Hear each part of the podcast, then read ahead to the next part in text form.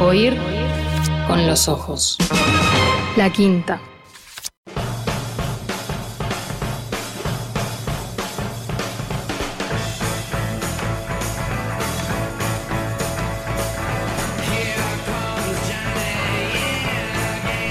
Bueno, esta conversación arranca ya ilustrada con ejemplos. Acá están en este Iggy Pop Irving Welsh y Danny Boyle, ¿no? Esta es la música que asociamos inmediatamente con Trainspotting. Bueno, eh, la, dije ya, pero la voy a decir ahora bien subrayada porque quiero empezar a recibir sus mensajes, si bien ya tengo un montón. Pero bueno, quiero tantísimos más. ¿Cuál es la mejor adaptación de un libro al cine que recuerdan y quisieran destacar? A mí me gustaría que introduzcamos, eh, además, en esta pregunta, el matiz de que sea un buen libro. Para que sea una conversación un poquitito más difícil, ¿no? Que sea un buen libro con el que un cierto director, un guionista, bueno, se animaron y los llevaron a la pantalla. ¿Cuáles son esos grandes ejemplos que les gustaría destacar? Desde hace unos pocos días se puede ver en Netflix Distancia de Rescate, película dirigida por la peruana Claudia Llosa y basada en la aclamada novela de la argentina Samantha Schweblin, que lleva el mismo título. María Valverde y Dolores Fonsi le ponen rostro a esta oscura y emocionante historia. Samantha Schweblin coescribió junto a la directora Claudia Llosa el guion de la película, a propósito de la cual no vamos a resistir la tentación de discutir, bueno, cuál es su relación con el libro en el que está inspirada. El libro en general es considerado muy bueno. ¿Qué hace la película después? Lo profundiza, lo simplifica, le añade dimensiones a su exploración terrorífica, humana, o más bien le saca cosas, así para Netflixarlo. Bueno, eh, serían algunas de las formas de aproximarnos a este asunto con distancia de rescate como, es, como excusa. Dialogamos a partir de este momento acerca de llevar libros a la pantalla, la literatura como fuente de guiones, de historias para el cine y dialogamos con quién. Bueno, con el periodista, docente de guion, compañero de la casa, Gastón González Napoli. Bienvenido. Casa Fer. Muchas Bien. gracias por siempre por invitarme. A, todo sábado que vengo para acá es, un- es una buena una buena ocasión. ¿En serio? Sí. Yo pienso que Gastón viene tantas veces durante la semana. Yo te hago sentir mal además, pues Sí. al- ayer te decía, me, hace- me tengo que quedar a dormir acá en la radio. Ya para- Claro, terminás muy tarde, además los viernes, sí. eh, pero, pero bueno, no, yo muy agradecido, Gastón, de que estés acá. Me parecía muy importante, además, en tu doble condición de amante del cine y de estudioso del guion. Bueno, a ver si estoy a la altura, porque Bueno. ya me estás, me estás vendiendo, vendiendo alto. Por otro lado, nos acompaña también, y es un lujazo y una alegría, la periodista cultural y también gran amante del cine, Majo Borges. Bienvenida, Majo. Buen día, ¿cómo están? Bien. Un placer estar acá. Hace casi dos años que no estaba en el estudio de radio, así Bueno. que todo gracias a vos. Eh, creo que, que muchos eh, de nosotros amantes de la radio te, te extrañamos mucho en la radio. Fa, yo no les puedo explicar lo que extraño y dos por tres me llega un mensaje de, hasta ayer, este, de, ¿y cuándo volvés a la radio? Y yo qué sé, si, Sí. si dependía de mí, vuelvo mañana, mirá, estoy acá el sábado, copada, con emoción vine. Bueno, eh, sí, a mí me alegra mucho que, que estés eh, acá en la radio y para hablar de cine. Para Sí, hablar de cine. yo quiero hacer es- una advertencia. Es de las cosas que vos elegís. Sí, a ver. Yo vi muchas más películas de los libros que leí, muchas más. Estoy segura que capaz que en el caso de ustedes la relación no sé si es la misma, pero yo vi muchas sé, más películas que libros. Seguro, seguro. Muchas más. También por una cuestión de- del tiempo que te lleva a ver una película.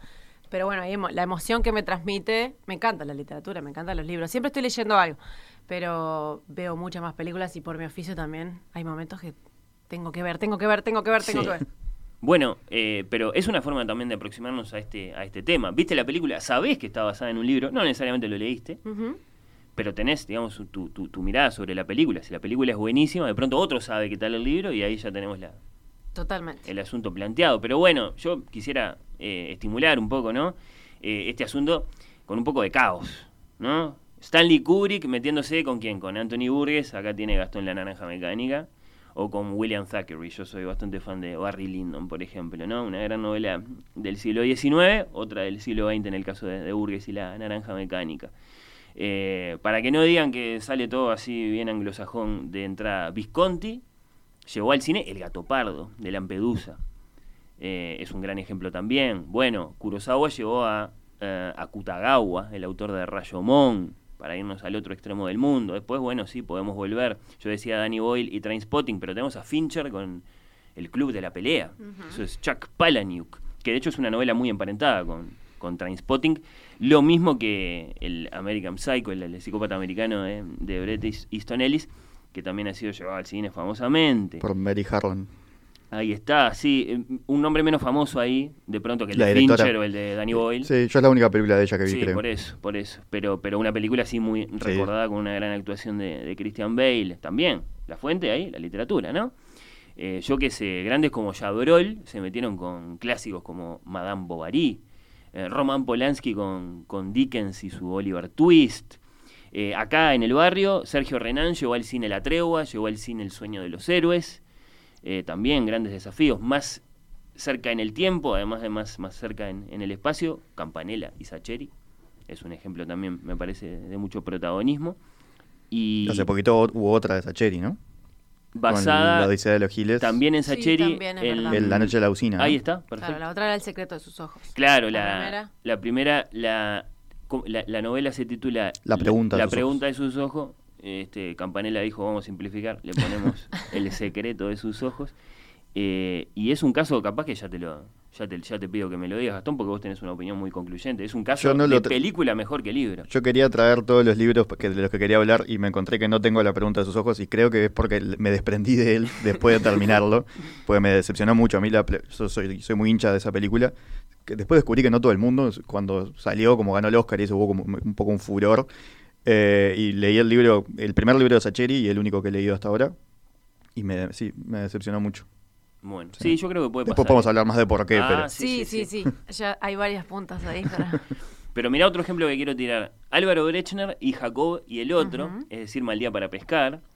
Eh, ahí tenemos a Bonetti. Vos hablaste hace, Brechner- hace poco con Brechner. Claro, en el programa de Corre Cámara que salió ayer dentro de Ciudad lo entrevisté y él creo que es el, el uruguayo que más ha adaptado literatura, porque Mr. Kaplan está basado en una novela, em, em, La noche de 12 años está basada en el libro de Rosenkopf. Claro.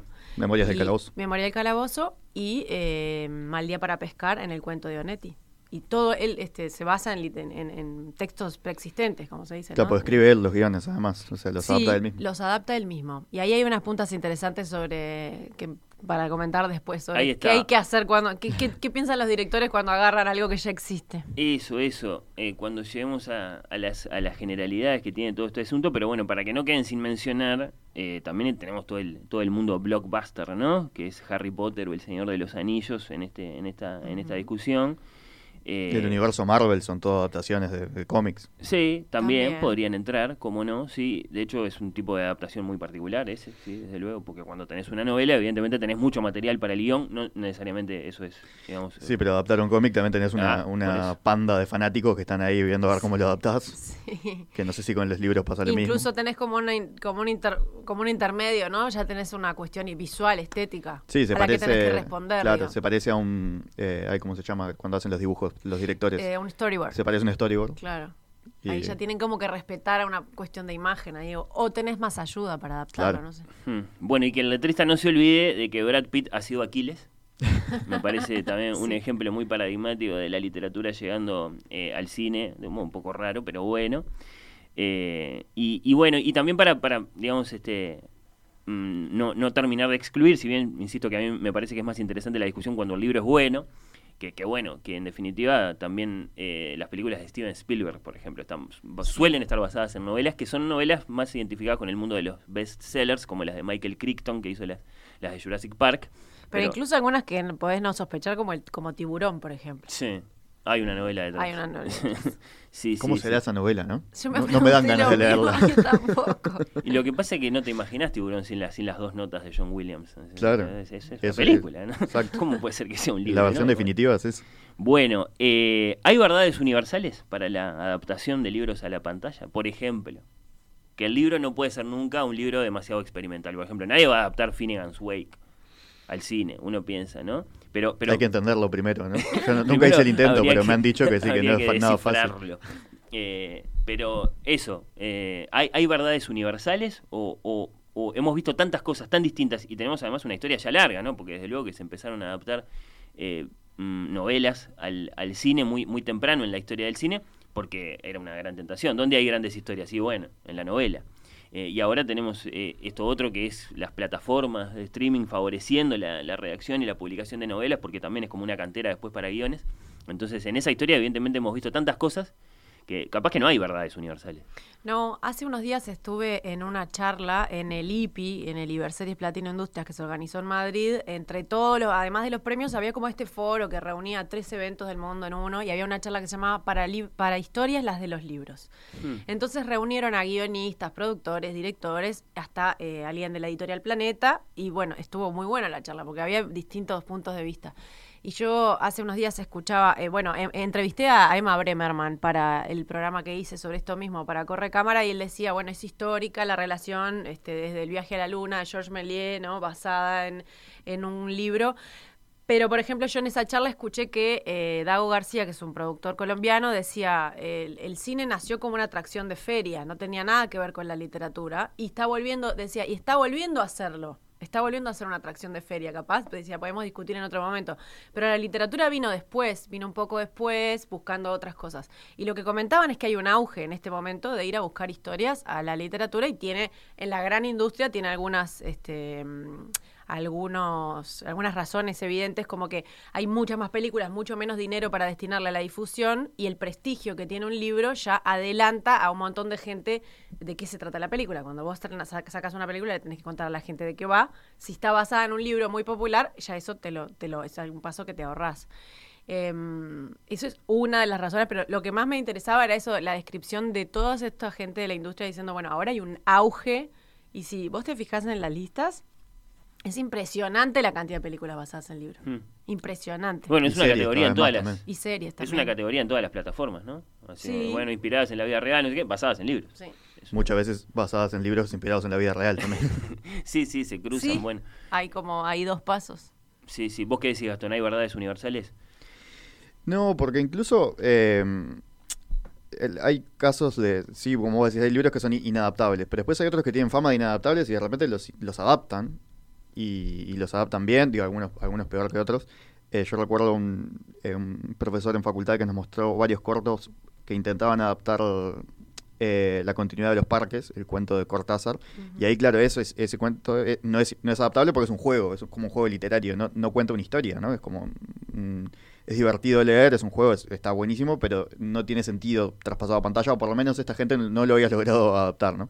Y el profesor nos lo mostraba como eso, como hay cosas que no se pueden llevar a la pantalla. Que no tiene sentido llevar. Claro, pero después hay libros que tienen esa fama, me acuerdo de, yo no lo leí, pero el libro de eh, La vida de Pi, eh, que tenía esa fama, y después la película, para mí estaba buena, que la adaptó Ang Lee, eh, aquella de que sucede en India y es un barco con unos animales y un, chico que se hace amigo como un tigre. Claro que era capaz que era inadaptable hace 30 años, pero hoy con la tecnología que podían hacer un tigre que parecía real, eh, era que era, tenía tal vez otra, otra facilidad. O sea, capaz que depende primero de la sensibilidad y de, y de la mirada y de cómo lo puede hacer el director, de la tecnología con la que cuenta. Eh, y bueno. Y de los buenos guionistas. Y bueno, sí, claro. Yo a priori pensaba en tu pregunta y, decía, bueno, em, un libro que es muy introspectivo, que pasa mucho por la, intimidad del personaje y su mente y lo que piensa, a menos que reconstruyas recuerdos, es más difícil de adaptar. A priori pensaba, bueno, pongamos cosas este, evidentes. Tienen que suceder eh, acciones externas al personaje.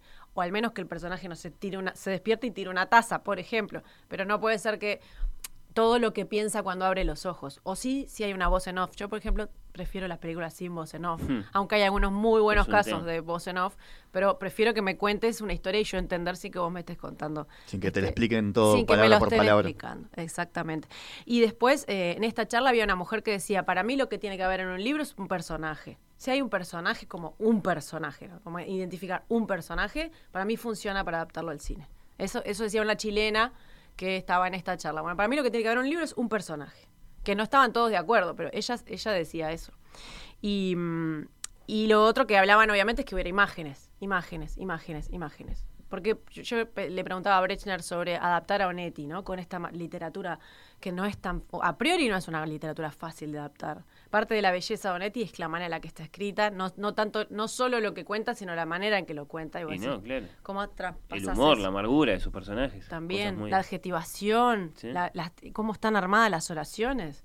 Y, y bueno, pero se, pero, pero, pero se puede, digamos. No es que no se pueda. Y Brech- Bre- Brechner sintió la tentación de, de poner la imagen a Santa María.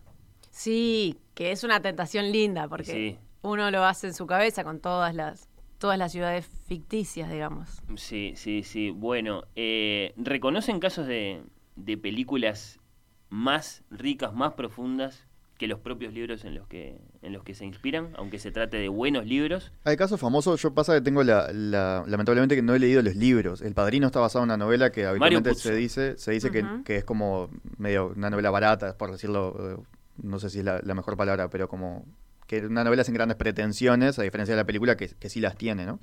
Eh, claro, yo no la leí, entonces no te puedo Pero hay como un consenso en eso. Sí, totalmente. que no es un buen libro y, y bueno, y es un clásico total del cine. Sí. Bueno, algo, algo similar acaso ocurre con Lo que el viento se llevó, basada en la novela de Margaret Mitchell. Claro, es una falsa gran novela, acaso. No, no es eh, Ana Karenina. Eh, después es un, eh, digamos, hay consenso en que se trata de una gran película, si bien está como media discutida en los últimos tiempos, como media como un tostón. Pero Nunca me, me animé a encararla. a las tres horas y media, no, no. Sí, sí, sí. Pero yo sé, sé que lo tengo pendiente. a mí me gustan los casos de relatos. Me gusta cuando agarran relatos que de autores que uno casi no conoce, eh, como es el caso de la película de Walter Mitty, por ejemplo, que mm, es un relato de James Thurber, Sandberg que es un relato hermoso, pequeño, un cuentito. Y con eso hicieron una Y película. con eso hizo una, una película que para mí es una muy linda película. Ah, ah, de esa película partió aguas, ¿no? O sea, lo- la amaron o la odiaron, dirigida por el propio Ben Stiller, actuada por él, con una cuestión fantasiosa, un personaje, capaz que me sentí identificada, un personaje que, que imaginaba cosas que después no hacía y re- la reconstrucción de eso también se necesita mucho dinero Ujú, para llevar sí. eso a la pantalla, ¿no? Pero para mí es un caso, son casos lindos como el del curioso caso de Benjamin Button Otro cuento. que est- está basada en un cuento. Me gusta cuando agarran una cosa mínima así. Alguien leyó un cuento en algún lado y dijo, esto lo vamos a convertir en una película. Esa película es muy buena y fue muy y también como que llegó a un gran público. A, En- a donde el cuento no hubiera llegado. Estoy de acuerdo. Y en contraposición al tópico. ¿Cuál es el tópico? Y no, eh, la película nunca puede, este, digamos, llevar a la pantalla toda la riqueza. Todo lo que uno se imagina. A veces sí puede, incluso Depende ahí de, de cuánto respeto le tengan a la novela, ¿no? O a la novela o al texto. Totalmente. Hay, hay veces que conviene tenerles más respeto y hay veces que, que conviene no tenerlo o hay decisiones que son como discutidas y que alguno puede decir, salir del cine diciendo, pa, no me gustó que cambiaran eso, pero hay veces que, que no quedaba otra o, o que quizás podrían haberlo hecho de esa manera, pero tuvieron la valentía de hacerlo de esta diferente y puede salirles mal como puede salirles bien. Eh, ahí digo, de- también de- va a llegar un punto que depende de los gustos. el pero- respeto puede significar eh, una cierta chatura, ¿no? Pienso en, el- Claro. en la Sí. primera versión, de, bueno, no sé si fue la primera, pero la más famosa del, del Gran Gatsby con Robert Redford y Mia Farrow. eh, es muy muy respetuosa. Eh, Ver la película es casi como, como, como una forma de, de- de llegar por un atajo a, a conocer la novela. Y después la película te deja un sentimiento como medio, medio tibio. No, no pasó nada. Eh, de, de- de tan respetuosa. Sí, pasa. E- Es uno, creo que es uno de los tópicos, este, yo me lo anoté, por ejemplo, ¿no? El irrespeto o el respeto por el autor es uno de los de los puntos. Eh, agarrar, te- tener la responsabilidad de agarrar un gran autor, eh, como puede ser Onetti, que le preguntaba a Brecher y Brecher me decía, en realidad no te tenés que olvidar de eso. Y en esta charla ese productor Dago García decía, lo fundamental es faltarle respeto a la obra. Porque eh, hay algo que para mí eh, desde el principio es como que me, me nace decir, es eh, la película tiene que funcionar como un hecho artístico en sí Claro. mismo. Vos le No- decís falta de respeto, yo le digo creatividad. sí. Claro, pero tiene que funcionar aunque no hayas leído el libro y tiene que funcionar sobre todo si no leíste el libro. Entonces, son productos distintos, hechos artísticos diferentes. Es importante, ahí lo que decían es cuando el autor está vivo, en esta charla eh, comentaban entre el del planeta, ¿no? Este, cómo, cómo hacer para, cuál era su, su- el, el intermediaba entre el director de cine y los autores, por ejemplo. Cómo hacer esa intermediación, porque no debe ser fácil ser un autor de un libro que te lleve en tu película y que le falten el respeto. Bueno, Está el caso famoso de Stephen King con, con El Con Resplandor. el resplandor. Que yo no leí la novela, pero la película está buenísima. eh, y, famosamente. Stephen King la odia, hasta el punto que dice, en realidad no es. yo ah, Lo último que leí de él es que dice que hoy en día la odia menos, pero dice, no es una adaptación de mi novela. ¿no? Claro, ahí tenés un punto. Es eh, una mala adaptación, pero una buena película. Claro. Mala adaptación en el sentido de que no es fiel a la- al texto. Pero en realidad es una buena, es una Sí. mala adaptación. no lo- Stephen King lo que odia es que la película sea más famosa que el libro. Probablemente. Eso es lo que odia. Eh, acá Soledad se acuerda, voy eligiendo ya algunos mensajes de la audiencia, de Roald Dahl, ¿no? Ahí tenemos a Tim Burton haciendo, Sí. por ejemplo, Charlie y la fábrica de chocolate. No sé si Matilda la hizo él también. La de Matilda, no, esa la hizo Dani De Vito, creo. Sí, Em, Danny DeVito. son, eh, son buenos ejemplos porque, porque, las, porque todo es extraordinario. Los libros son maravillosos y las películas a mí me encantaron las dos. No sé qué, qué te- la viste vos, la, de- la de Charlie con Johnny Depp. A mí Vi esa, que a mí Ah, me ¿a va- le gusta? Sí, a mí me A encanta. mí Bien. me gusta mucho, yo la vi de, de niño, es una de esas que, que me, que me gustaron mucho ya desde entonces. No la he vuelto a ver en realidad, pero me quedó siempre un buen recuerdo. La que no vi es la más, la más vieja, que se llama Willy Wonka, de la fábrica Ah, de sí, chocolate. no, yo tampoco. Que los que la han visto las dos dicen que, que está mejor eso, que es como más ácida. Siempre está mejor esa y siempre era mejor jugar el hermano. O sea, Bueno, siempre mujer- está mejor la que vio el que Exacto. el que vio mejor cosas que vos. Pero a veces es cosa cierto. En el caso de Mujercitas es cierto. No sean malos. La de Susan Sarandon, Winona Ryder y el resto del Ay, elenco. no me acuerdo para nada de esa película. eh, esa hay, es una generación para la cual es, es- me parece que es como intocable, que es la de Natalia Mardero. O sea, Por ejemplo, sí, Natalia la- en Natalia- Twitter la otra vuelta me decía así que era la última era una falta de respeto, básicamente. La de Greta Gerwig, comparada con la de los 90. La de Greta Gerwig es un caso de, digamos, apartarse del libro, no serle particularmente fiel, pero además también, digamos, para llegar a una especie de utilización del libro para decir otra cosa que el, que el libro no estaba interesado en decir. Sí.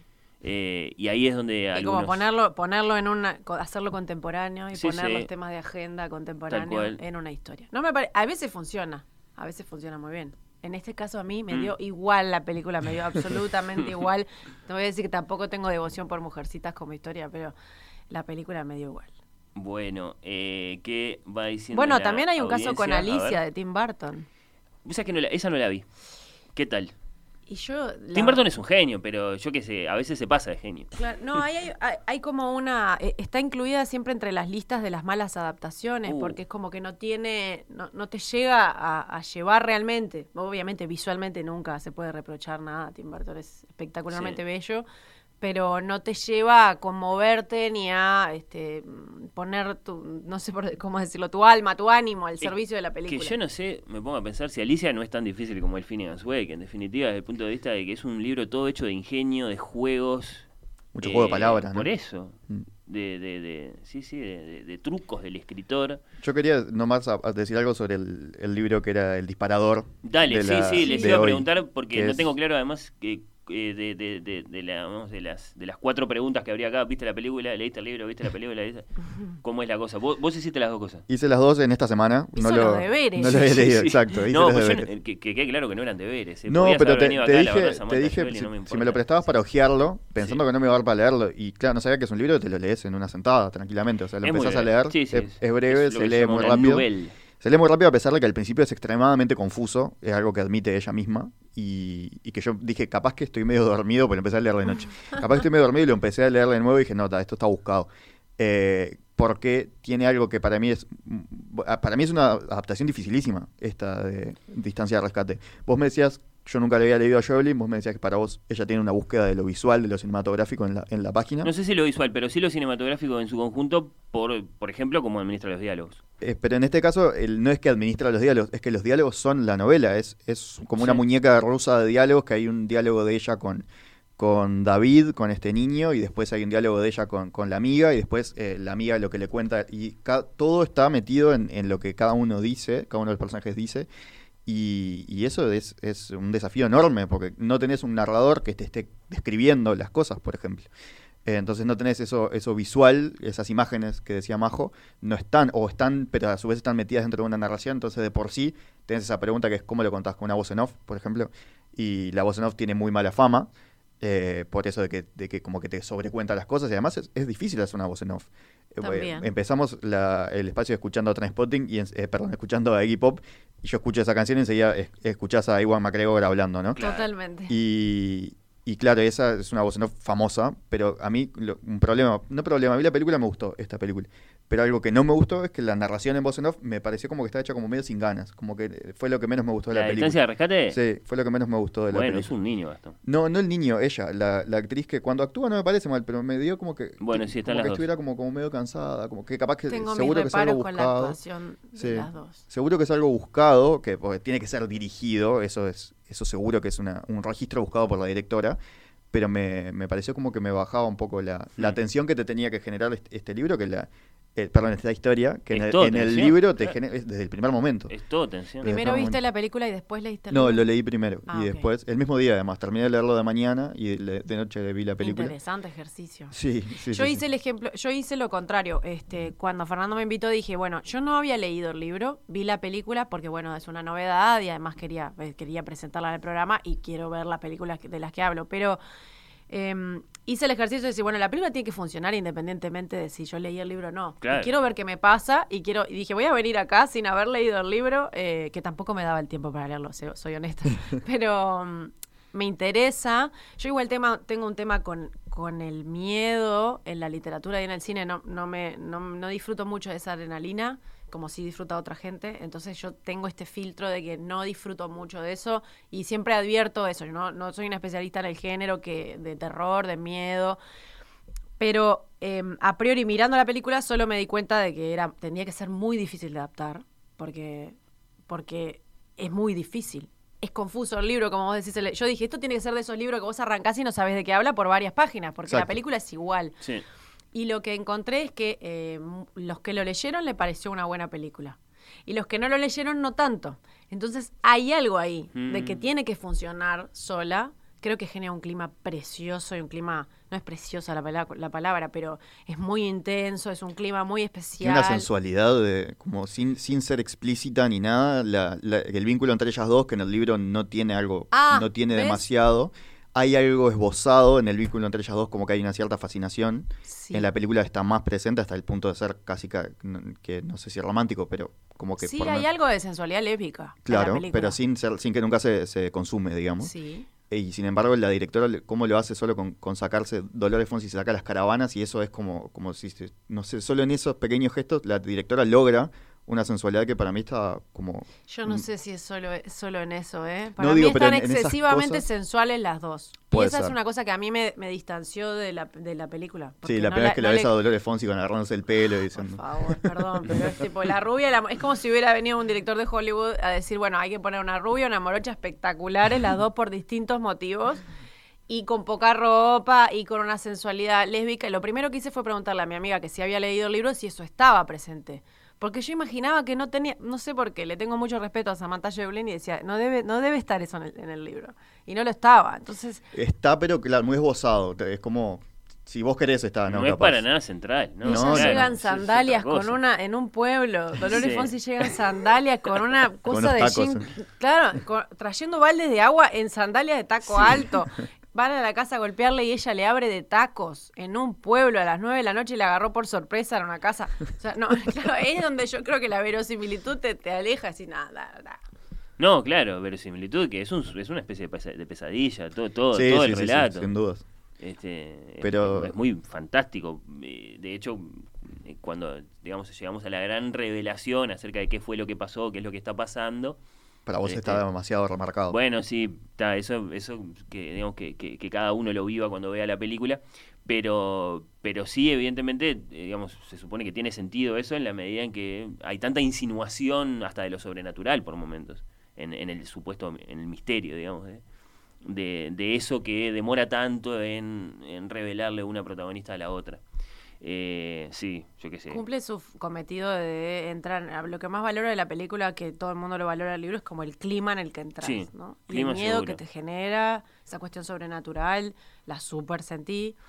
Después hay una cuestión, algunas cuestiones estéticas de mm, como de estética, casi que la estética de moda, de los videoclips o de las publicidades, ¿no? El trigal contra luz ahí, ese flair que causa. o sea, no. Como de fondo de Windows, ¿no? ¿Cómo hacen? Yo, chiquines, quiero saber dónde están esos trigales a la altura de la Sí. cintura para ir y caminar entre medio como hacen en las películas. Yo Capaz nunca, que- nunca lo pude atravesar. Eh, una palabra sobre eh, el caso particular de la adaptación al cine de distancia de rescate que nos remite, por ejemplo, al de Lolita de Kubrick en el sentido de integrar al autor del libro a la redacción del guion de la película. Que yo pienso que debe ser una cosa que a veces está buena y a veces mejor que no. Claro, que se vaya esta persona de acá. Lo coescribe Jovelin con, con la directora, con Sí. Claudia Joss. ¿Qué dicen? Eh, habrá de todo, ¿no? Eh, Habrá experiencias muy Sí, buenas y yo- evidentemente Dicen que habrá es lo más difícil, ¿no? Le tenés claro, eso de faltarle respeto a la obra es muy difícil cuando es el propio autor. Pasa que, no sé, yo Sacalo de acá este tipo. tengo dos casos así eh, contra, pro- contra, contrapuestos. Uno es eh, las ventajas de ser invisible, que yo vi, leí primero el libro, después vi la película y los dos me gustan mucho. Qué linda película, no me, la- no me había Sí. acordado. Qué lindo li- Viste, todo, todo. es una película que pasó como sin pena ni gloria, Eh, pero Emma está en Watson. Netflix. ¿Qué más? Emma Watson es, es la Miller y el otro, el, el protagonista no me acuerdo cómo que se llama. Pero acuerdo. ese es un caso más raro todavía porque la dirige el propio autor del libro. Él la adapta y él la dirige. Y, y para mí la- es, es un buen, está bien logrado. Y de otro caso contrapuesto es eh, las últimas películas del universo Harry Potter, que son en realidad animales fantásticos y dónde encontrarlos. Las escribe la propia J.K. Rowling y, y para mí no, no, o sea, ahí es un caso fallido, que se ve que a Rowling le tienen demasiado respeto Claro. y que hasta no le pueden decir vos sos novelista, no sos guionista, son, son técnicas diferentes de narrar. No tienen por qué dársete bien las dos, pueden como pueden no, son muy distintas. Eh, lo primero que te dicen en una clase de guion es el guion no es literatura, ¿no?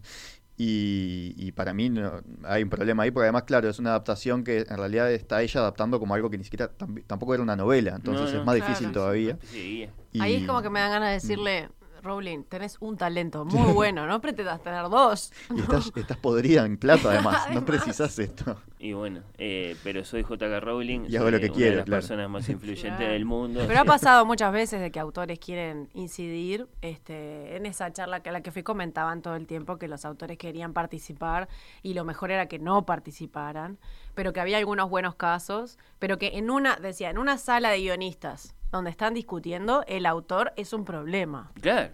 El autor se presente en esa sala es un problema. Y tiene que haber alguien que medie, y bueno, pero igual hay buenos y malos ejemplos, pero en general lo que todo el mundo dice son productos distintos, este, saquemos al autor para lo que decíamos de- recién de respetarlo o irrespetarlo. Supongo que también depende, sí. perdón, Fer, de cuánto sepa el autor de guion, porque Por me acuerdo eso, ¿qué en- piensa uno? Que el, de- el- Claro. el- es decir, el, el desvelo del autor presente en la reunión que dice abajo no es que la película sea buena, exactamente. Es, Es que un le- desvelo ligeramente es que sea diferente. su historia. Es que, claro. Es que se apegue a lo que él tiene en su imaginación. Pero en el caso, me acuerdo en, en Game of Thrones, que están basadas en novelas de, de George R. R. Martin, por lo menos las primeras cinco temporadas. eh, hay capítulos en las primeras temporadas que los escribía él y eh, para mí estaban buenísimos, eran quizás los mejores. Y porque eh, Martin había empezado a, escribir en, en guion, después se pasó a la novela. Entonces él sabía perfectamente cómo se trabajaba y entonces mm, no tenía ningún problema con eso. Y él no era productor. Estaba ahí, lo, lo traían, era como una cabeza cercana, pero no era productor, no estaba metido. Lo contrataban como guionista para, para escribir algunos capítulos puntuales y lo hacía muy bien. Eh, entonces ahí yo creo que también depende de eso. Si el escritor sabe el guion se trabaja de otra manera, capaz que tiene otra manera de entenderlo y sabe dónde, hasta dónde puede llegar. Son buenas Claro. consideraciones. Acá Laura dice el velo pintado de Somerset Maugham con Naomi Watts y Edward Norton. No la vi, me interesa porque es- conozco, conozco la, la- la novela que tiene su, su- su toque oriental y que imagino que es muy tentador para, para llevarlo mm, al cine. María Esther dice La elegancia del erizo. Sí. Eh, es una novela que Barberí, creo que se llama la, la autora, es una autora francesa. Eh, Sí, bueno. Pero mm, no me suena Ahora vamos a Barberini. Me gustó la novela y me gustó la película también, pero me gustó más la novela. Javier dice En el nombre del padre, esta es la de Daniel Day-Lewis. Sí. ¿Está basada en un libro? No sabía. Bueno, eh, voy a curiosear. En realidad, esto era lo que yo esperaba. Bueno, hablan de Blade Runner acá. Claro, Philip yo, la, yo tengo ahí a, a Blade Runner como en Sí. el podio que me pediste. Bueno, bueno. bu- Bueno, hablando de, de llevar cuentos al, al cine, que no novelas, eh, Minority Report de Sí. Spielberg es un cuento de Philip K. Dick, que no, Claro. no- no- hizo, hizo una gran película en base a, a- a unas pocas páginas, digamos, de, de Es un literatura. muy buen ejemplo. Sí, sí, sí.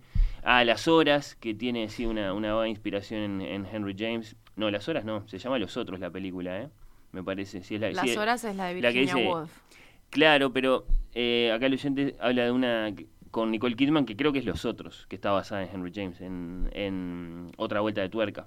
Los Eh, otros, la de Amenábar. eh, ahí está, de- Claro. del español. Sí, sí, sí. Eh, ¿Qué más? Bueno, El almuerzo desnudo, peli de Cronenberg basada en Burroughs. No, la, no Hay que meterse con el almuerzo Wow. desnudo. Sí, sí, sí. No, no Qué sabía. bueno.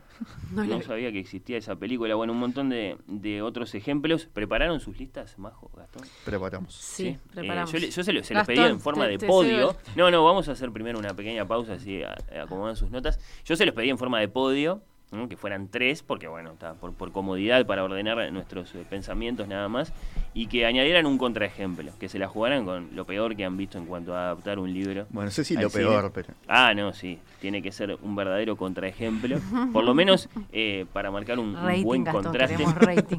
Ahí está. Estábamos eh, escuchando hace un ratito ahí pop. Eh, ¿Con qué música nos vamos a la pausa ahora para ilustrar qué adaptación a la- al cine de qué libro? A ver qué era. Ah, claro, esto es Barry Lyndon, Stanley Kubrick. Me encanta. Nos vamos a la pausa con eso.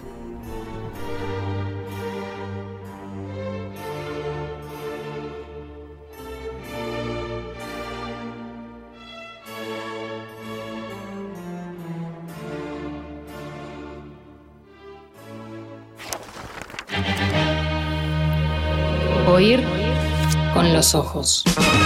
La quinta.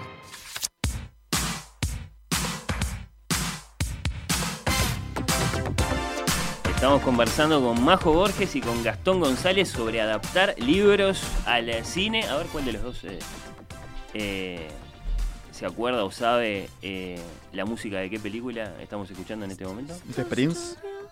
¿Mm? ¿Este es Prince? No, es Phil Collins. No, es Phil Phil Collins, Collins. está bien. Sí, No, el- entonces- el artista está claro, la canción también, porque lo está diciendo el propio Phil.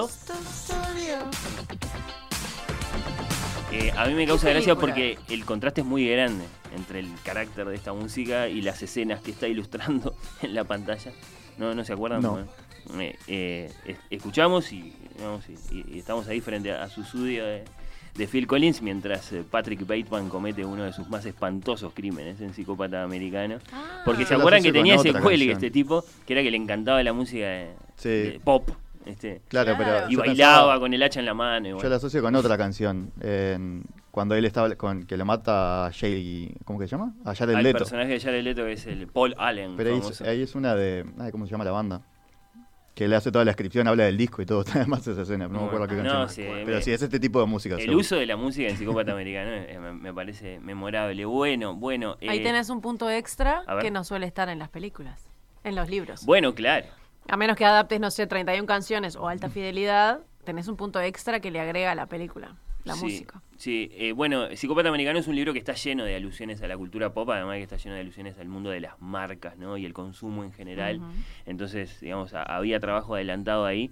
Pero claro, es cierto, sí. Otro caso que el Escuchar autor la música, entendido- me refiero, ¿no? Sí, Esa por supuesto. a menos que eso, leas el libro escuchando, cosa que pasa, que a mí me gusta hacer. El otro día veía eh, escenas de backstage de cuando Spielberg filmó la, filmó la escena de, de la bicicleta NT eh, sin la música. No tiene ningún valor. No tiene absolutamente ningún valor la escena. Es y después aparece John. Williams y ah, un espectáculo maravilloso. Es muy bueno todos esos videos que hay de la misma escena sin la música o sin el sonido. Es genial la diferencia. Me obsesiona el tema. Sí, no, de no la tiene música. ningún, no tenía ningún sentido, aparte el tipo en la bicicleta.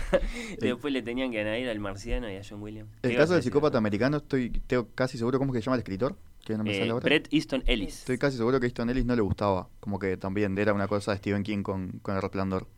¿No le gustó la película? me parece ¿En que sí. serio? Me- bueno, tengo esa eh, idea por lo menos. Vos sabés que tengo bastante tiempo de, de escucharlo a Ellis porque tiene un podcast, ¿no? hace radio. Este, además de que tiene libros de ensayos muy buenos, como el último que se llama Blanco. Eh, no, le- no le conocía esa opinión. ¿Qué, qué le pasa? Estoy casi es seguro. la película. No, pero creo que es eso de Es que... el autor, eso le pasa.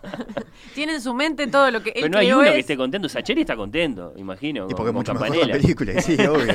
Y dice, "Ay, mirá qué bueno. Mirá qué Claro. buena que me Porque quedó. ganaron un Oscar Claro. también. Sí, no se me había ocurrido. dice. Este, No, pero eh, hoy, cuando, hoy me acordé de una anécdota que, que es lateral, pero creo que fue cuando Villeneuve estaba filmando la nueva de Blade Runner 2049 y fue Ridley Scott a sentarse, ¿no? el director de la primera claro, Blade Runner, a sentarse a los rodajes. Los primeros rodajes estaba ahí. Y llegó un momento que fue y le dijo, este, vos admirás mucho a, yo qué sé, Francis Ford Coppola, no sé qué le dijo para atrás. Dijo, bueno, imagínate que estén todos ellos atrás tuyo mientras vos intentás Sí. filmar y no volvió más y se fue. Lo entendió, Algo así pobre. me contaron. Y bueno, sí, está. Es, es- Es, un, es una responsabilidad enorme.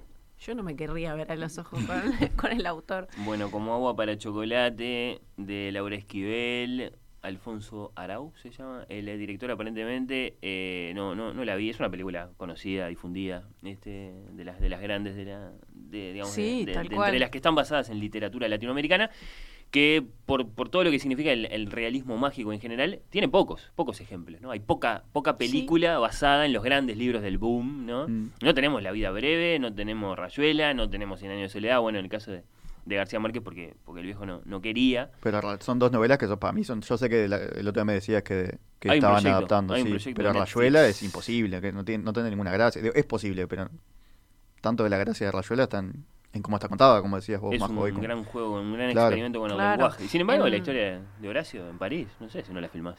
No, es que para mí es, es posible filmar, pero tendría mucho menos gracia que la novela, me parece.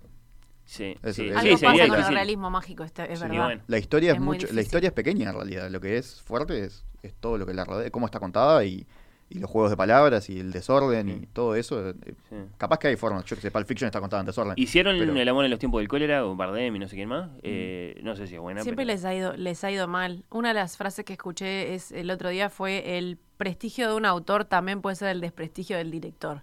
Y los directores lo saben. Te metés con García Márquez, Claro. Difícil que, que tengas el público a favor. Otra cosa que decían es como que ahora están intentando migrar como a los fans. O sea, tenemos un grupo de fans ya armado. Ah, aprovechemos a todos esos fans. Pero, ¿sabes que tenés una horda de gente esperándote para acuchillarte, como hacías de los cómics? ¿no? Donde le hagas mal, te Donde matan. hagas mal, te matan. O mal o no, o que a ellos no les guste, ¿no? No tiene por qué estar mal, pero Claro. que esta- sea distinto. que sea, si vos ten- son, sos muy fan y te hiciste mucho la idea, después eh, la chilena esta que les contaba decía que está, tiraron el tráiler como quien lo tira a los leones a ver qué pasaba, Claro. porque es eso, teníamos la posibilidad de, de- de- de- decía, remasterizar fans o que se nos vinieran todos en contra. Y cuando empezás a escuchar, ay, es igual a como yo me lo imaginé, es como un alivio que te viene. Y bueno, y ahora va a pasar con la uruguaya también, ¿no? Con la novela de Pedro May- Mairal, que la van a llevar a película y que hay un montón de gente esperando qué va a pasar con eso. Y bueno, Y se incluso- metieron con Montevideo, con Rocha, todas cosas muy queridas para nosotros. No, pero aparte porque está financiado por los propios, por, un claro, montón de gente, eh, ¿no? Los productores este, son mucha, mucha gente. Está, capaz que esa gente no es tan exigente igual. Me parece que ser, los capaz que le va a gustar sea lo que sea, claro. Y además, este, entrevisté a Casiari hace poquito y me dijo que al final la película termina siendo una respuesta a la novela. Mm, ¿Qué significa me una- suena, una me suena la alarma a mí cuando yo quiero ver la novela. Mm, Bueno, no sé, no sé. Bueno, Veremos qué mérito tal para sabe. entonces para, para las primeras películas de, de Harry Potter, que bueno, digamos, se enfrentaron en la hinchada de Peñarol, básicamente. Pero eran y- todos niños, tampoco ¿Eh? iban, eran todos niños la hinchada. pues, los niños hacen toda la diferencia, me parece. en, en estas historias, si les gusta, si no les gusta. Este, además, También con conquistaron a un público diferente. Sí, a mí ¿no? ponerle yo que, que crecí con Harry Potter, como decía ayer Joana Pelufo en la sobremesa que yo había crecido, yo también, eh, y no y las películas no me gustaban. No, hasta me gustó la tercera, me acuerdo que la vi en el cine, y después me empezó a decepcionar porque no, tenían que- eh, me- no me gustaban las adaptaciones. O sea, después aprendí capaz que eso que no tenía que ser tan fiel, pero me acuerdo de salir de ver la cuarta, que era un libro que yo lo tengo destruido de tantas veces que lo leí, y que es El Cáliz de Fuego, y decir, no, pero esto, pero esto no tiene nada que ver con el libro, como enojado salí del cine, y, después de- de- como que no las miraba porque no me interesaban, porque no era lo mismo. Y me, me pasó eso, o sea, ahí sí que yo era la hinchada. La Claro. hinchada. Cuando la uno película- quiere mucho el libro, las películas eh, eran más es para, el peor espectador para un público posible. más amplio todavía Sí. que el libro. Sí, Hoy sí. Hice el ejercicio, te contaba de antes de venir decir, bueno, a ver mis autores, voy a hacerlo al Ahí revés, va. mis autores favoritos de la literatura y fijarme si tenían películas. Y eh, por un lado era Amelino Tom, que hay una cosa graciosa cuando me llegué, eh, Fernando me preguntó, vos eras de Amelino Tom, ¿no? O sea, como que era de la, de la banda loca de Amelino Tom también. Me parece genial que me identifiquen con ella. Y mm, parece que hay una película de Estupor y Temblores, que es una novela del 99 y hay una adaptación del 2003 de una, francés, una adaptación de un director francés. No la vi. Y dije, ¿cómo salió esta película y yo no la vi? Pero ahí seguro que me pasa lo que a vos con Harry Potter. O sea, yo- siendo tan fan de Amelie, me parece que me va a resultar difícil. Y después, por otro lado, Nick Hornby, eh, que tiene adaptado Alta Fidelidad y Un Gran Chico. Que también me pasa que me resulta difícil la adaptación porque me gusta mucho cómo escribe él, me, me- me siento como que es una voz interior, me encanta cómo escribe. Hornby ha escrito cine, sin embargo. No, sé- eh, no, no sé si se ha metido con sus propias novelas, pero. Pero caramba. Está sonando una Es- alarma, es una- ¿será por lo que dije de Cassiari? Está viniendo el equipo de la Uruguaya, todos, acá, Vamos todos los productores de la Uruguaya. Es No sé si nos están quedando en el Radisson, te digo, o sea que podría ser que estuvieran. Una mezcla de, de- de alarma con pájaro. Sí. Este, bueno, La intenté- me, me desconcentré un poco, pero. No, que decías que Nick Horner hizo cine. Sí. hizo La Mala Educación. Por hizo ejemplo, ahí hizo va. el guion de... No es La Mala Educación, se llamaba algo de los buenos modales, ¿no? eh, Carrie Mulligan. Sí, Kerry Sí. Mulligan. No, me gustó esa película. Y a mí, yo lo Ah. amo a él. él yo, A, a mí me gustó bastante. soy su amiga, pero él no lo sabe. Sí, sí, no, y me quedé pensando en, en- en- en autores y en, y en películas que puedan estar basadas en su libro. En Sostiene Pereira, un saludo para el querido Diego Sass, que es un gran admirador de, de, de Tabucchi y de ese libro. La llevaron al cine con Marcello Mastroianni.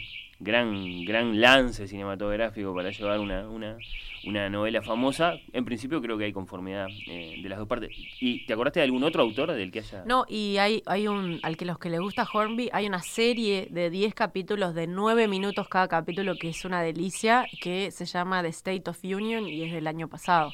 Mirá. Hay una serie eh, que la pueden encontrar por ahí, como se dice ahora, porque no tengo una plataforma para decirlo. Por ahí, sí, sí. Bueno, eh, el amante de Marguerite Duras fue llevada al cine por Resné. mm, la lengua de las mariposas, tiran por acá. El señor de las moscas, ¿hay película del Sí, Señor de hay las Moscas? película, No sí. conozco, me, me interesa, me, me gusta mucho el libro. Eh, Parece un libro adaptable ese. Debería poder llevarse. eh, y bueno, eh, en realidad ya está, ya lo hicieron. Lost se llama la adaptación de- del Señor de las Moscas, ¿no? Ya lo habían hecho, ahora me acordé. Sí, sí. Que bueno, toma inspiración de, del Señor de las Moscas y de, y de. y de la invención de Morel, de Bioy Casares, que de hecho uno de los personajes aparece leyéndola en un momento. Eh, bueno, un montón de respuestas más. Mm, ¿Se fue el pajarito? Se fue la alarma. Se fue. Oh, qué alegría. Bueno, y ahora sí, entonces quiero conocer las, lo- lo- los podios de ustedes. Capaz que antes tenían un contraejemplo o no tenían un contraejemplo. Sí. Yo tengo uno acá. A ver- Sí. Ah, lo trajiste con Lo traje acá, que es eh, no, Ah, una, trajiste una novelita, lo traje Opa. físico, eh, una novelita que, que yo quiero mucho, es una novelita que te la, la sentás a leer y la terminás en un Es rato. irónico lo que Tiene- Novelita, tiene-. No- Ni la Biblia 942 tiene en la páginas. mano. 942 debe- debería tener más, me suena poco, 942, que es eh, It de Stephen King. Sí. Claro. Eh, una novela que me gustó mucho y pero rarísima. El gran Rarísima. ensayo de Stephen King sobre el miedo. Sí, pero que lo que tiene particularmente es que es eh, es muy extraña. La no sé si alguno de ustedes la leyó. No. No, El- no porque el género, porque no te te digo el Yo género. tampoco, yo no soy muy fan del terror, pero es que no- yo no sé si te da terror, es, es otra, este particularmente, me han dicho que Cementerio de Animales, por ejemplo, te sentís que, el que te va a saltar algo dentro del libro. Eh, Con esta no me pasó eso. Eh, pero- Para hacer un resumen del estilo de Crimen y Castigo, es la historia de un muchacho que asesina a una anciana y después se arrepiente.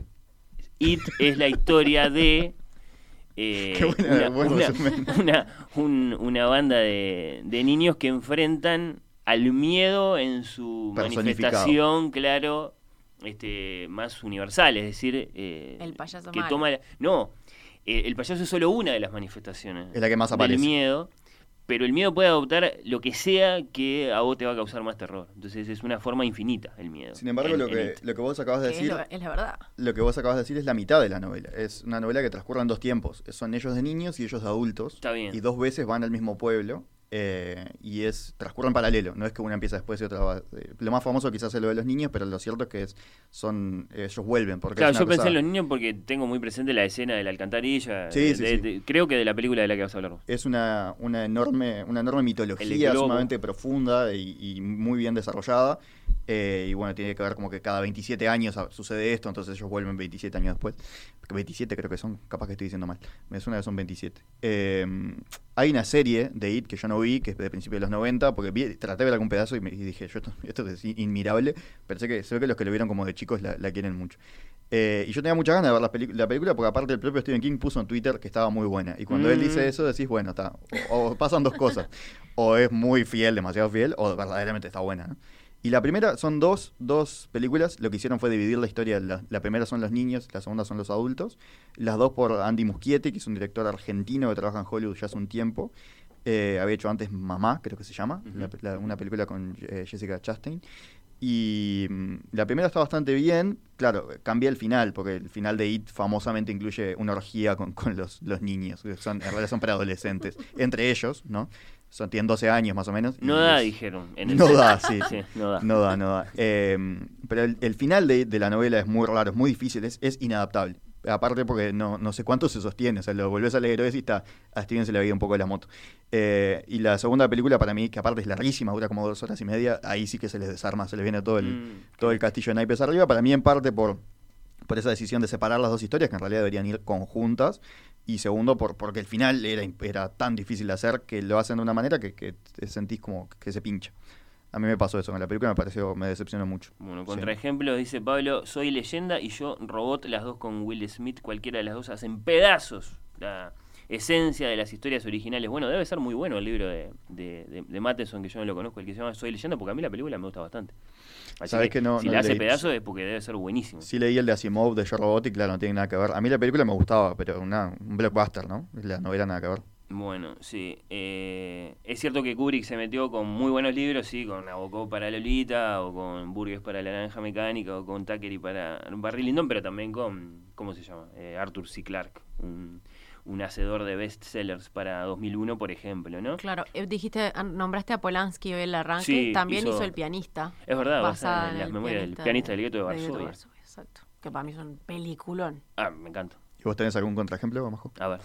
Y pensaba en, eh, pensé como también por, por una de las temáticas que decíamos de las imágenes y todo lo adaptable o inadapta- inadaptable en el perfume, la novela de Patrick Sustin, que, mm, que la película es como que no, o sea, eh, pa- supongo que hay mucha, en su momento fue un bestseller, ¿no? Un- Sí.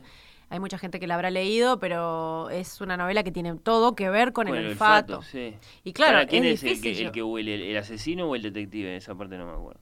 eh, el perfumista. El asesino es el que tiene, el, que- el que es Yo ciego. es que me olvidé. Me olvidé. creo que es el asesino, el que Me es quedo con- ciego. de las películas me quedo con tres frames y de los libros un poco más o menos. Me quedo y algunas ideas y tres frames. eh, pero tiene todo que ver con el olfato, Sí, con sí. los lo que los recuerdos y con la descripción exacta. Es muy, son muy buenas las descripciones de los perfumes y claro, no es un está siempre entre las listas de las malas adaptaciones porque no logró conmover de esa manera Mm. en el cine.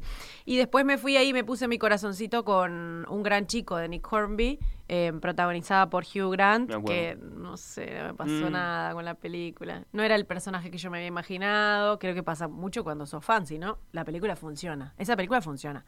Pero si sos fan de él, como vos leíste esa novela y te gustó mucho, no me, no- esa es una película que no, no me pasó nada y también que cambia un poco la historia. Bueno, vayamos a los podios. A ver, Gastón, nos vas a Yo no, no lo tengo ordenado, porque tampoco sé si son mis... Pero son las tres que pensé, sí, Bueno. sí, son, pensé en tres y pensé bastante, y- pero claro, capaz que después, yo que sé, podría cambiarlos, podría sumar otras, pero eh, estas tres son, son tres ejemplos que me gustan mucho. Eh, una es El secreto de sus ojos. Yo ya dije que la novela a mí no me gustó y por eso me parece que es tremenda adaptación, porque Claro. tomaron muy buenas decisiones para modificar esas cosas. Por ejemplo, el rol que cumple ella en la película, que es eh, Soledad Villamil, que es un rol muy importante, en, la, pel- Ujú. en el libro no, no lo tiene. Es más como un objeto de deseo de él y participa muy poco en la historia. Y en la película, sin embargo, es fundamental. Y así hay varias cosas, además de que a mí, no sé, Campanella para mí tiene una mano tremenda para, para filmar que no... eh, no sé si está tan... La, la otra película que vi de él, que es eh, El cuento de las comadrejas, claro, es otro tipo de historia, no, no tiene, es más teatral quizás. En esta, no sé, hay, hay un plano fantástico cuando el- toda la secuencia del estadio, todo eso para mí es impresionante. Además de que buena. está muy bien casteada. Eh, No, no tengo nada para reprocharle al secreto de sus ojos, me parece que como adaptación es, es buenísima. Admitan que es de esas películas que la vieron varias veces Sí, y sí, la sí. gente que todavía tiene cables y la engancha se queda Se mirando. queda sí. que a mí hay una escena que me genera escalofrío cada vez que la veo. Y ya está, ¿no? Ya podemos hablar. ¿Cuánto de, cuánto no- cuán- después de cuánto caduca el Eh, spoiler? di- di- Y son que me 12 hable de años. El, el final cuando va, Sí. claro, cuando, cuando, cuando aparece el personaje del final entre las rejas, pero me genera un escalofrío literal, ¿no? Como dicen ahora los chiquirines, no, literalmente, es un- siento como una cosa que me corre por la espalda de ver es- eh, esa escena, de, de ver lo que pasó Es muy impresionante, y la sí. mirada del personaje. mm, Y, y ta, eso me sigue pasando cada vez que la veo, es una gran película. Además tiene un concepto atrás de la mirada, el paso del tiempo, es una película muy melancólica. No, y cómo está eh, toda la parte artística, que eso es algo que, que te, capaz que te lo tiene, si no, so- si no tenés tanto ojo, capaz que te lo tiene que explicar alguien, pero una vez que te lo dicen no lo puedes dejar de ver cómo maneja los colores, el, el tema del rojo, el verde, el azul, todo eso está, claro, capaz que no es tanto Campanella, es el director de foto, el director de arte, pero de última es él que Siempre está- es él. Yo no lo defiendo mucho a Campanella. De hecho, por ejemplo, no sé, Luna Avellaneda no me gustó. El cuento de las comadrejas me gustó un poco más, Mm. pero, pero esa película es, una- ¿El hijo es la un clásico. El hijo de la novia, ahí te entramos en el terreno cuando la película tiene al- algo que ver con una historia que te pasó a vos, ya deja, Ah. dejas de tener una visión objetiva. Yo hacía muy poquito ya tenía una tía que había fallecido de Alzheimer. Empecé a llorar a los 10 minutos de la película y terminé de llorar Claro. una hora después de que salí. No la puedo juzgar porque me, entendemos. me- me arruinó. Sí. Eh, ¿Cuántas nombraste hasta ahora? ¿El secreto Una sola? Una. da, Ah, da me parecía, resultados sí. rápidas, ¿te parece? Dale, Eh, dale. Una es, eh, que también la traje acá, que es Watchmen, es la, una novela gráfica, ya que Mm. hablábamos de, de historietas, eh, de Alan Moore y Dave Gibbons, una quizás considerada como la, la novela, la, Sí. la historieta que, que hizo que se empezara a considerar literatura. El Que- Hamlet del cómic. Ponele, sí. Eh, eh, para mí la novela es... eh, novela, que hay quienes dicen que está mal dicho, novela gráfica, que es una historieta, eh, es impresionante. A mí me, me fascina. La volví a releer hace poco y la volví a releer, la releí hace poco y me, me sigue pareciendo fantástica. ¿Se La traduce eso? Nunca se traduce, no se dice los sentinelas o los no sé qué, ¿no? No, siempre, es Watchmen. Y la, la película que es de Zack Snyder, mm, yo qué sé, ahí no, no es la gran cosa. La hace mucho más violenta, pero hay una serie.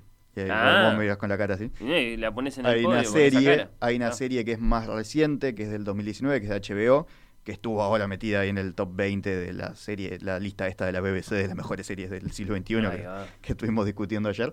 Eh, que la serie es muy, muy, muy respetuosa y eso hace que sea fantástica. Pues no es, en realidad él dice que no es una adaptación, el que la hizo que es eh, eh, uno de los, de los que hizo Lost, eh, no me acuerdo ahora cuál de ellos es, pero él dice que no es una adaptación, que es un remix. Pero es una adaptación, se llama Watchmen, y hay algunos de los personajes, y claro, toma algunos elementos, descarta otros, construye una historia nueva a partir de lo que tiene, y esa falta de respeto, pero a su vez mantener un amor impresionante hasta el punto que yo creo que no entendés nada si no leíste la novela. No sé cómo, me gustaría preguntarle a alguien que la haya visto sin haber leído el, el libro, si entiende algo, pero me, para mí fascinante. Y hay algo, algo que está mm, que me gusta mucho, que es que en la película, cuando la hicieron en 2009, decidieron no poner algo que es clave de la novela, que es que hay un calamar gigante que aparece en un momento. Ah.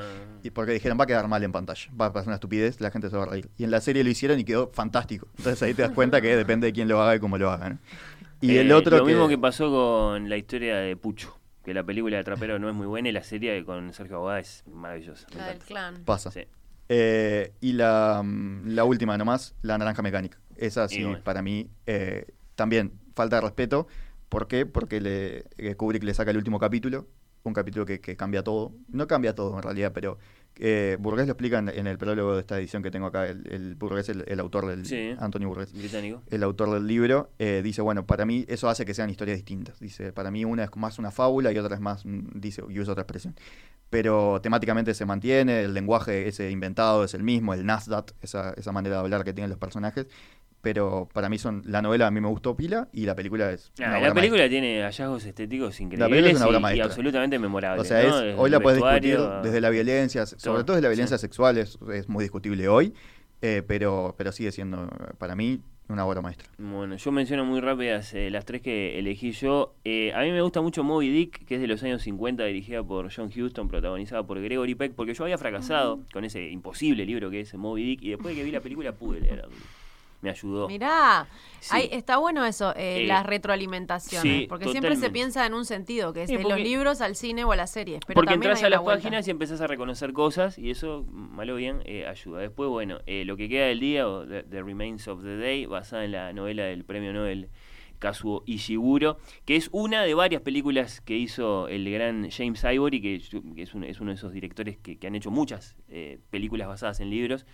Hizo eh, Una habitación con vistas, hizo Howard's End, en fin, hizo eh, varias y, y ahora últimamente se ha dedicado a, a escribir, hizo por ejemplo Llámame por tu nombre, esa la escribió él, también basada. Bueno, en eso un es libro. un muy buen ejemplo, eh, que no y- me había acordado. y lo que queda del día, Anthony Hopkins, Emma Thompson, es, es también es un- una película maravillosa que enriquece el libro, porque le pone mucho más fondo de Segunda Guerra de lo que tiene la, la novela de Ishiguro, y, y- y en ese sentido la, la- la- la- la enriquece como historia. Y después me quedo con Atonement, eh, que es Expiación, eh, de Joe Wright, basada en Ian McEwan, mm, también como ejemplo de un, de un director que se mete bastante con el cine, hizo con la literatura, hizo Orgullo y Prejuicio, hizo Ana Karenina, hizo una que tiene que ver... Expiación y deseo, orgullo y prejuicio, ¿le gustan como al mismo tiempo? Bueno, está bien, no lo había Tema pensado. lingüístico. Sí, sí, sí. Este, eh, hizo una que tiene que ver con, con la historia del autor de, de Peter Pan, de James Barry, pero no sé muy bien de dónde la sacó, de esa. No sé. Eh, Neverland, con Johnny Depp, creo.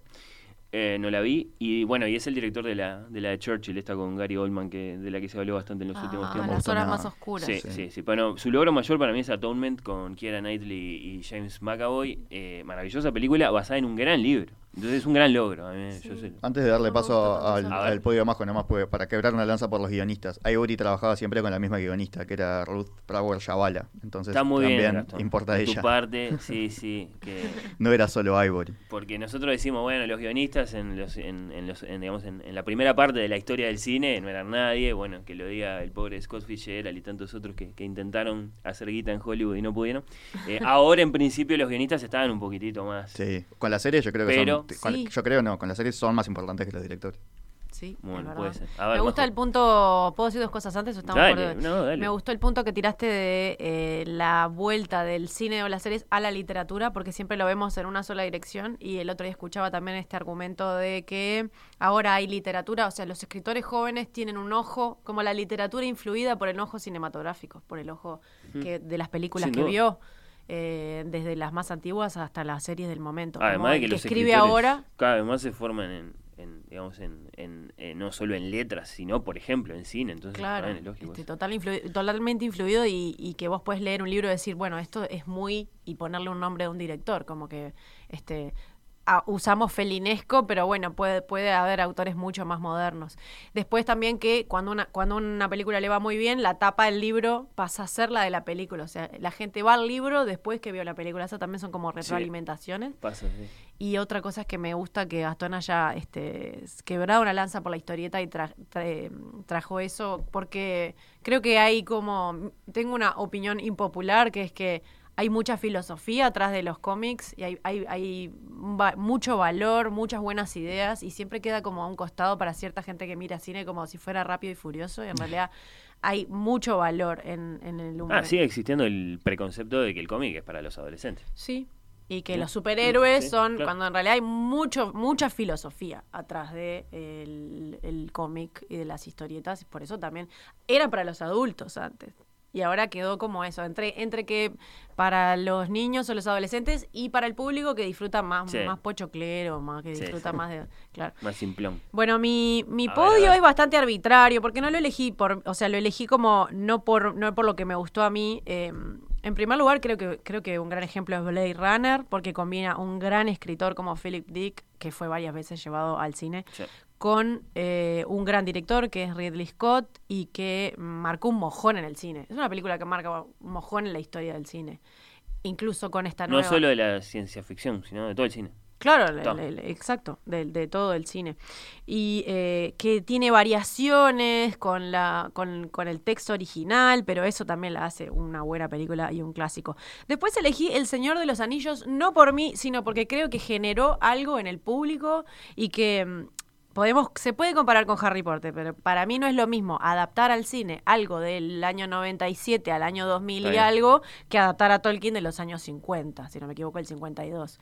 Es como llevaron, a- se metió con algo muy difícil, Peter Jackson, y logró algo que conmovió y que se volvió furor en el mundo. Eso para mí es como las, la, la deja en el podio. Con el Hobbit no tanto, pero con... Claro, el Hobbit fue, fue bastante castigado lo que, lo que hizo con el Hobbit. Evidentemente, Tolkien, imaginándose árboles que caminan y hablan, no estaba pensando en el cine. Así No, que no. bien, bien, no, bien por Peter Jackson. totalmente. Y después, eh, eh, algo que ya dije en un principio, yo rescataba como personalmente, dije, voy a agarrar algo chiquitito, y era eso, el relato de la increíble vida de Walter De James Thurber, que es un relato precioso, que se diferencia de la película y que después Ben Stiller, la- con la particularidad de que sea él el que la dirija. Hay buenos backstage para mirar de esa película que son muy divertidos. Tiene, es una película que tiene alma, que tiene muy buena música, que atraviesa Islandia, que es de para los que viajamos mucho con la mente y con la fantasía de qué haríamos pero no podemos o, o- o qué haríamos ante una determinada situación de romper algo. No sé, me parece que que el, el aporte mm, una vez cuando estaba en la universidad me dijeron, bueno, vos podés leer un libro y en el libro dice, un elefante entra en una habitación y rompe todo lo que hay. Eso, eso al, al- al autor le llevó dos minutos escribir esas líneas y que vos te lo imagines también está en los mismos minutos. Para el cine eso es algo, o sea, imagínense un uruguayo queriendo escribir eso Sí. mismo o realizando que entre un elefante, rompa todo en una habitación. Bueno, ahí tenés la diferencia enorme entre producir cine y hacer literatura. Pero después, eh, que a mí, yo rescato del cine muchas veces, a mí me gusta el cine realista, pero a veces me gusta cuando me lleva a la fantasía, porque creo que es, es lo que no puedo hacer con mi mente o lo que no puede pasar en la vida real, que el arte me lleve a eso, me encanta. Y esta película me lleva a un universo fantasioso que me gusta mucho. Gastón González, Majo Borges, eh, bueno, eh, un placer que hayan venido, que hayan compartido todo lo que saben con nosotros. Tengo un montón de películas más que tiró la gente por acá, capaz que si nos queda algún minuto después retomamos la lectura de mensajes, pero bueno, muchas gracias. Por favor. Gracias Por a, gracias a vos, un placer, Gastón, a los dos que siempre está mediado Twitter ahí, Y bueno, WhatsApp. así las y así relaciones ahora. somos ahora. Un placer haber estado acá, la verdad. En serio, gracias y, y bueno, ya se nos va a ocurrir otra idea para seguir conversando. A las. Ojalá que sí.